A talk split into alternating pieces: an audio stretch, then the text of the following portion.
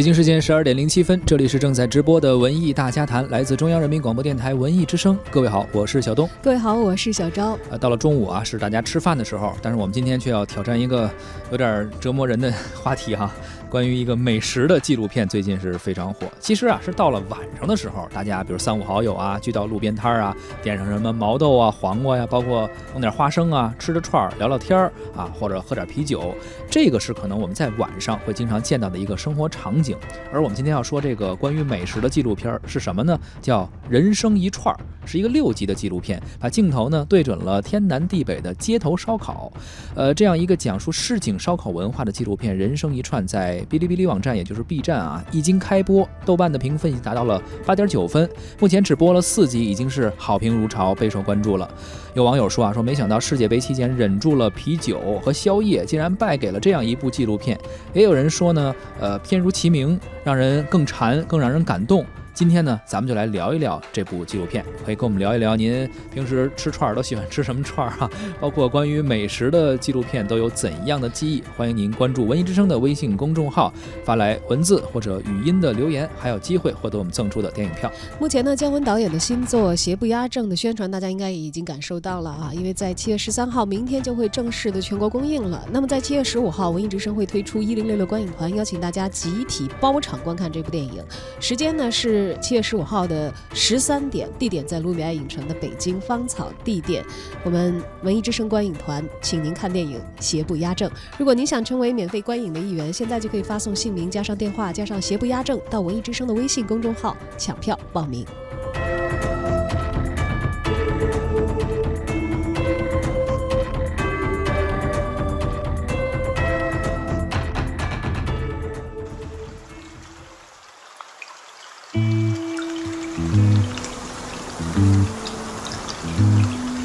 夜幕降临，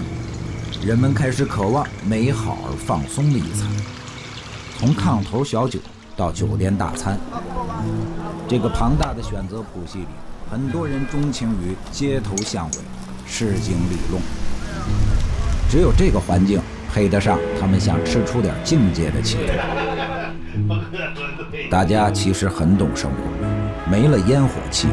人生就是一段孤独的旅程。这话简直就是为烧烤量身定制。尽管最好吃的烧烤就在你家楼下，但我们还是走远了一点，寻找了一些更别致的味道。串儿是中国烧烤的基本形态，那肉则是人类烧烤的共同主题。长夜漫漫，我们即将看到烧烤摊上的王者——肉的传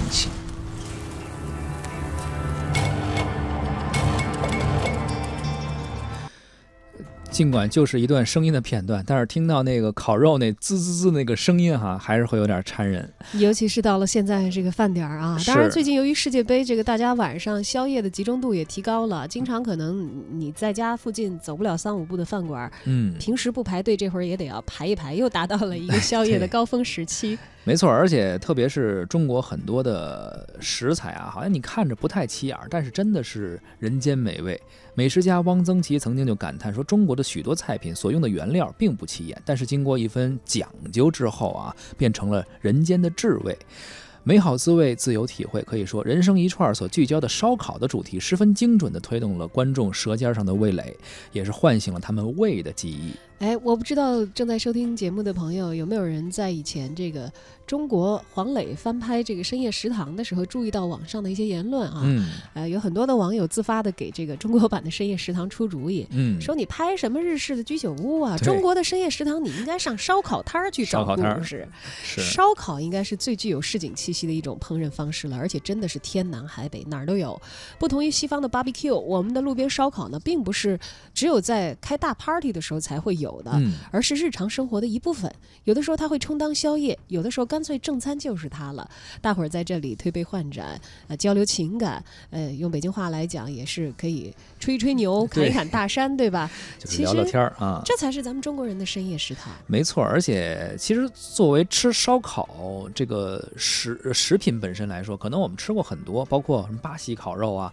然后包括这个什么韩式烤肉啊、日式那个小炉烧烤等等。但是呢，就烤吃烤肉这件事儿来说啊，咱们中国人真的是特别有心得，而且可能更多的中国人始终认为那些只是我们尝一尝不同的味道，真正最好吃的那个烧烤还是咱们自己家楼下那个烧烤店哈。在人生一串儿之中呢，呃，他们也找了很多的非常有代表性的各地方的烧烤，比如说从云南的昭通的牛肉小串儿啊，到塔克拉玛干的沙漠的红柳烤串儿，再从广西百色的那种什么炭烤猪眼睛啊，一直是遍布全中国吧，大江南北各具特色的烤串都被他们给找到了。而总制片人王海龙表示说，如今啊，大城市的烧烤正在趋同，你到海南可能能吃到东北的烤海鲜，东北呢也能吃到四川的烤蔬菜。因此啊，说他们这部纪录片《人生一串》更多是聚焦到二三线城市，甚至是一些偏僻的乡镇啊、农村啊，尽量想回到美食的发源地。而烧烤这种市井的美食，它是城市化的一个产物，是陌生的人能够共享的东西。在夜幕降临之后，烟火甚至构成了城市的某种共同的记忆。烧烤的味道或许会因为摊主的做法而味道各异啊，但是作为一种大家都有共通的这样的一种生活经验的存在，烧烤无疑可以唤起更多的不同地域也不同文化背景人相同的体验。没错，呃，随着城市化的进程，甚至现在全球一体化的这个进程啊，可能你在很多大城市，城市化进程比较快的一些地方，吃到的串儿差不太多。所以呢，这摄制组呀，你要想找有特色的烧烤，就得去到一些呃二三线城市或者真的是乡镇，找到美食的发源地。其实我觉得在大城市也能找到，也能找到啊城市可能这些店啊比较忙碌，对装一个摄制组的话，有可能影响人家 呃，生意。所以咱们就说这个摄制组他们也会考虑这个问题，就是说，那我们你甭管是天南海北怎么，主要中国太大了，我们究竟去哪儿找啊？找怎么样的串儿店？在拍摄之前，这个确实也是摄制组遇到的一个问题。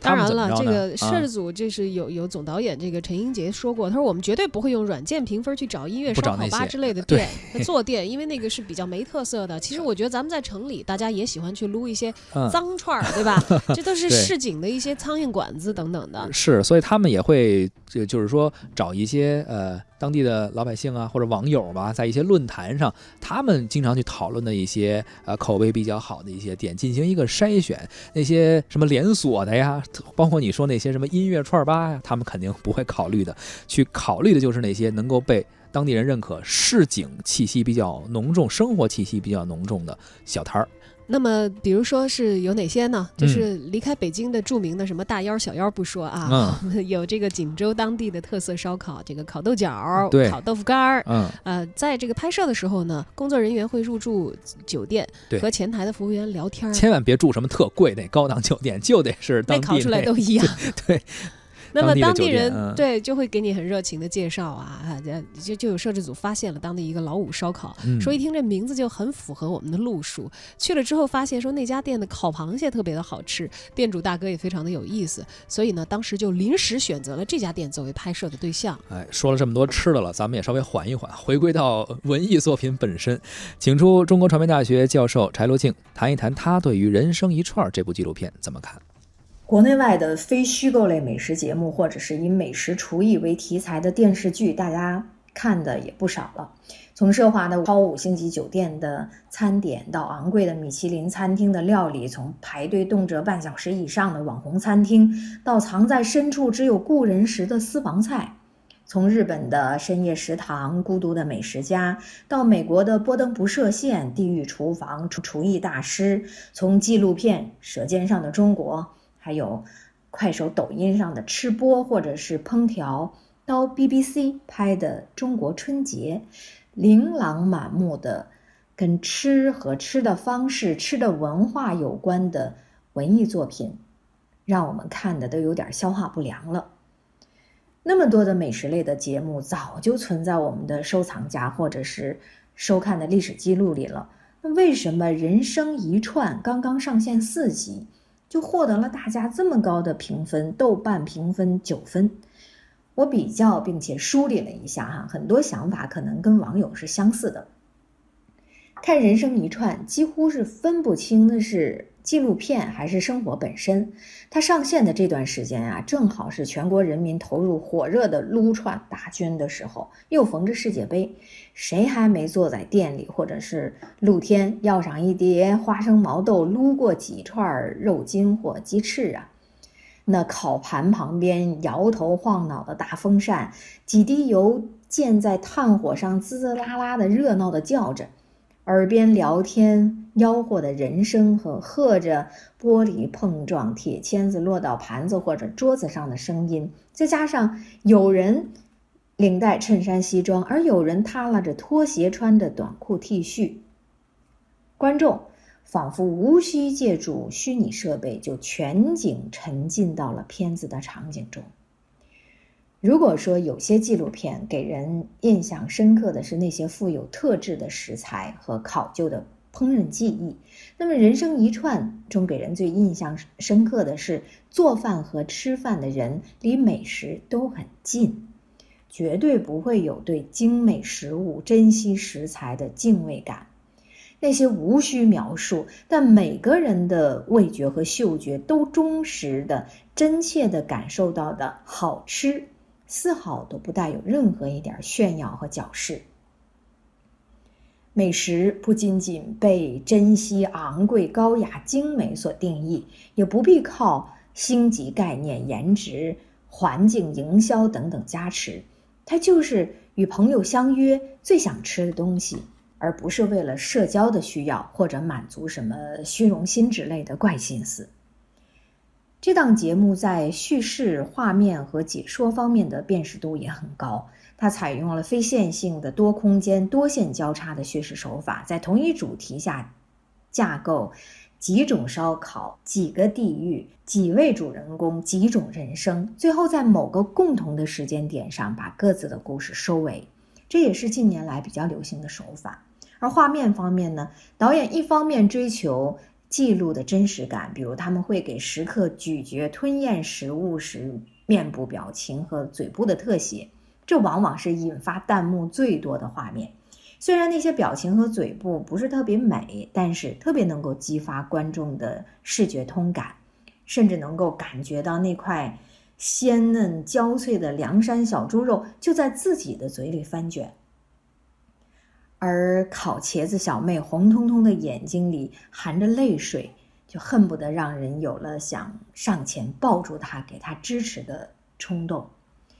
人生一串的文案和解说也是很有意思的，多处运用了拟人啊等多种手法，而风格上却不是深情而华丽的，是爽朗诙谐，还透着市井的朴实随意、大大咧咧。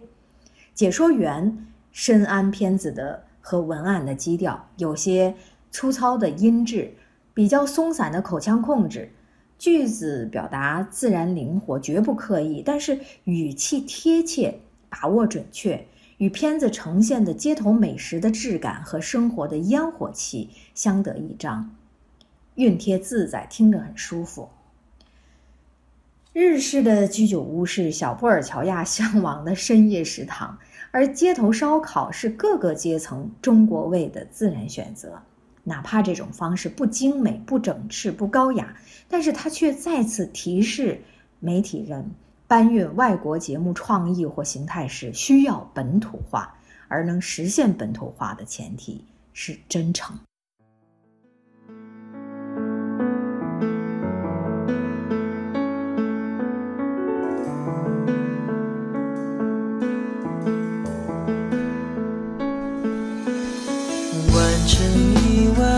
漂亮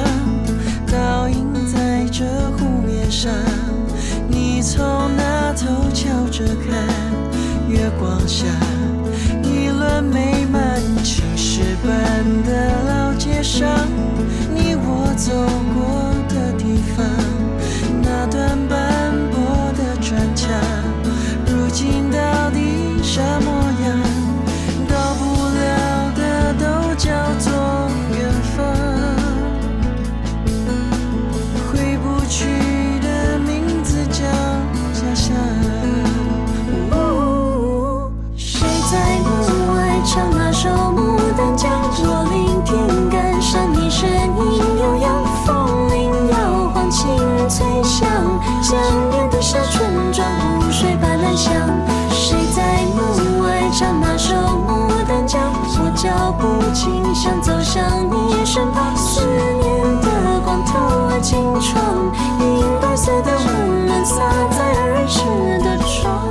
无论是怎样的题材，无论是怎样的食材啊，正如正如柴罗静老师所说的是，如果你想将一样呃东西或者呃一样食食品或者说一个题材，呃一个电视作品拿到本土能够实现本土化，并且让大家喜欢，首先就是要真诚。其实我们看到了很多的影视作品，关于美食的纪录片，包括什么《寻味顺德》啊等等。最有名的是那个《舌尖上的中国》，当时《舌尖》在中国传统的春节期间那个重要的时刻、团圆时刻播出，也是非常的接地气。而这一次的人生一串也是啊，包括说到这个配音的大叔，包括说到去那些小串店等等，其实都是人们市井生活中的一部分，可能就在你家楼下，所以他也是拿出了真诚、真实和非常接地气的状态。而且他这个状态吧，我觉得大家可能会更喜欢一些，因为我们回顾一下这些大火的，像《舌尖上的中国》之类的这个纪录片啊，他们的核心的主题其实都会有一个人文的主题，要么地域文化，要不然家庭情感联系。尤其你要说春节的话，那团圆饭是非常有这个文化仪式感的这么的一顿饭。是。他可能讲的是这个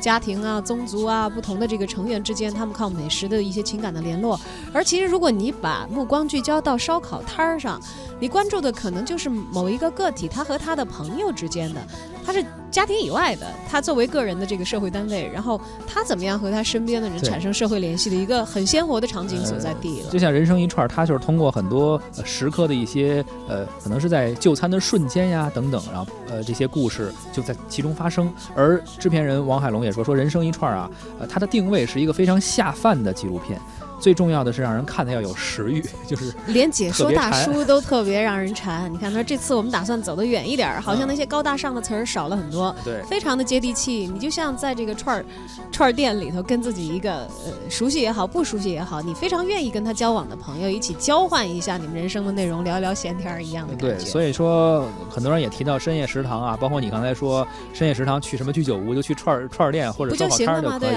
真的是这样。就是你做一个作品的时候。越能够离你的观众近一些，你要考虑到你这个作品在哪儿播放，在中国，既然在中国播放，看的人是什么样的人，像 B 站这样的很多年轻人聚集的地方，你就是要拿出这样的一个状态。观众才会喜欢。对，要激起最广泛的共鸣。你说你去找什么样的最大的公约数呢？你想想这个，呃，就像有的人说我们重庆人啊，说但凡是个吃的就得问能不能涮火锅。但其实你如果是想想，但凡是个吃的，其实咱们中国人可能都得琢磨琢磨，在各个地方他他怎么个烤法，都能烤？你像在北京的话，拿个炙子就可以烤肉啊，就是羊肉啊什么的，就可以跟那个大葱啊切那个葱丝儿一块做那个炙子烧烤，这是北京的特色。重庆是烤什么？那我们什么都有，荤的素的都有。但是因为呃，据我先生，他是一个 呃，这个大金链子小金表，每天三顿小烧烤，以这个幸福生活为这个呃一个小标准的这么一个东北籍的